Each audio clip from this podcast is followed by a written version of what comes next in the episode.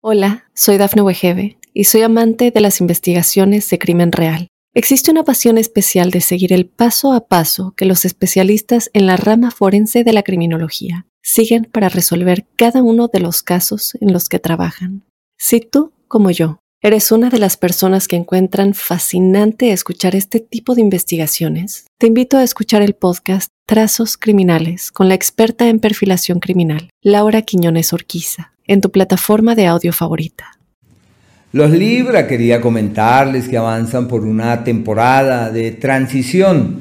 Es un ciclo en el que hay que abrir la mente hacia nuevas lecturas, hacia nuevas visiones y hacia las nuevas opciones que la vida ofrece. Pero es un tiempo retador.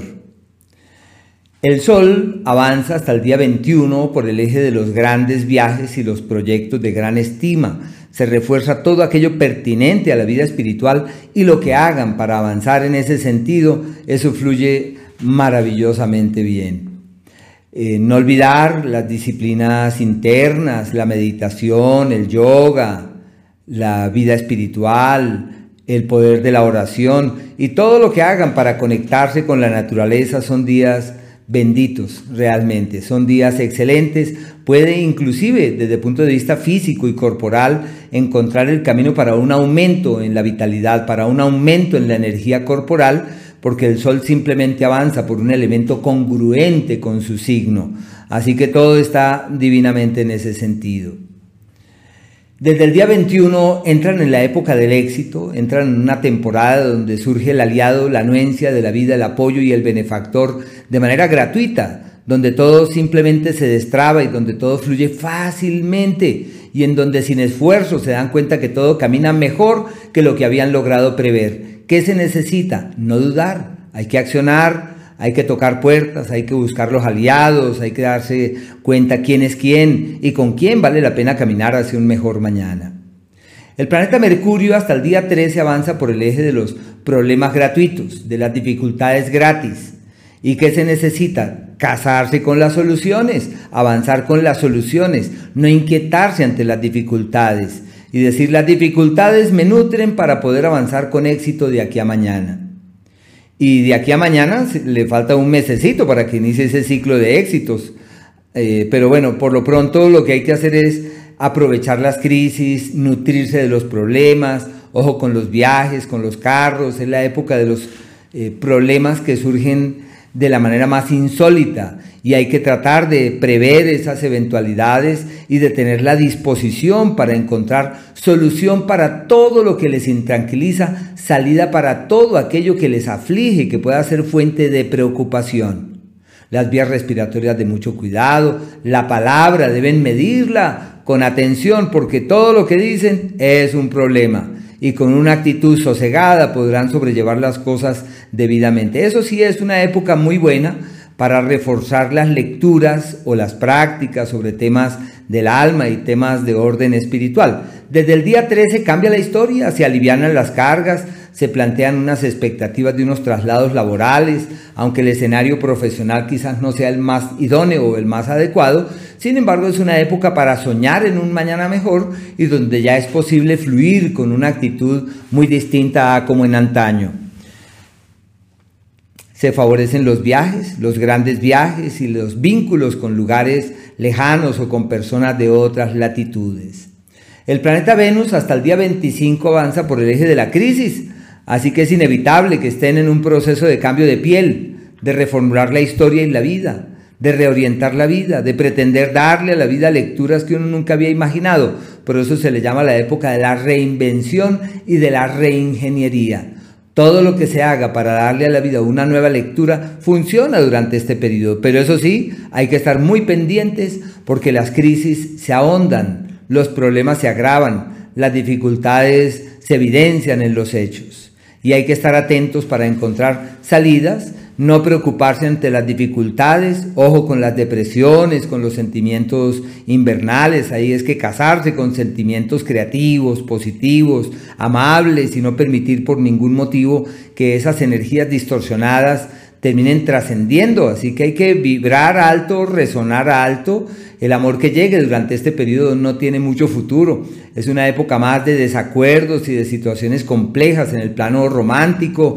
Y bueno, a partir del 25 todo cambia, en el sentido que se resuelven los temas afectivos, se aclaran las cosas pertinentes al amor, una época bonita para la espiritualidad, donde los viajes que estaban represados al fin se materializan y en donde todo está dado para soñar en un mañana mejor, para argumentarse distinto y para fraguar un destino fiable, certero y seguro. El planeta Marte está en el eje de las alianzas, aunque además las vería como alianzas comerciales, como sociedades, alianzas, acuerdos con otros que pueden trascender, vínculos con terceros que pueden tener una particular significación con el transcurrir del tiempo, pero se necesita prudencia de todas formas en lo que firmen, en aquello que les comprometa legalmente. Es la prioridad comprometerse, pero hay que medir las acciones con mucho cuidado porque tienen un planeta llamado el astro del instinto, de lo irreflexivo, en el eje que regula los papeles y los temas legales y los documentos a ser firmados o legalización de cosas. Y la prudencia debe ser la clave, porque ante ese astro uno firma y después piensa. Y aquí lo que hay que hacer es pensar y después firmar.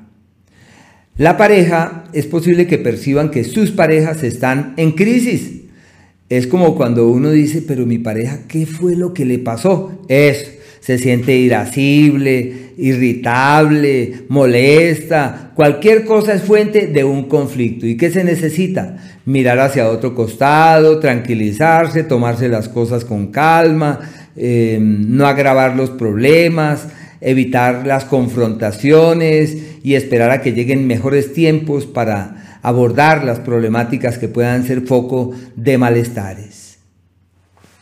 Y con respecto a los días, los días eh, magníficos para reorientar las energías, reorientar los esfuerzos y encontrar caminos apacibles son el 16, desde las casi las 5 de la tarde, el 17 y el 18, por un lado, y por otro el 25 desde las 6 de la tarde, el 26 y el 27. Se le llama los días de la armonía verdadera, y en donde sin grandes esfuerzos todo funciona divinamente. Por eso es la época del, fluir agraciado, del fluir amable, de esas circunstancias que se entretejen positivamente y el primer aterrado es uno mismo, en donde uno dice, ¿y estas cosas tan bellas al fin hacia dónde se orientan? Bueno, y los días de las crisis y los conflictos son los siguientes. El primero, el dos, y el 3 casi hasta la 1 de la tarde, por un lado, por otro el día 14 desde las 5 de la tarde, el 15 y el 16 casi hasta las 5 de la tarde, y a fin de mes se repite, ese es el día 28 y el 29 y el 30 casi, y el 30, esos son los días de la discrepancia con la vida, donde uno no está de acuerdo, donde no le parece, y se le llama los días más retadores del mes. Y hay que aprovecharlos también para hacer ajustes, para escuchar la crítica. Eso me parece muy valioso. Y los días de el mayor reto, pero el mejor resultado son el primero, el 2 y el 3 y el día 28, 29 y 30. Todo aquello que hagan requiere un enorme esfuerzo, un gran compromiso, pero ha de llevarles por el sendero del éxito.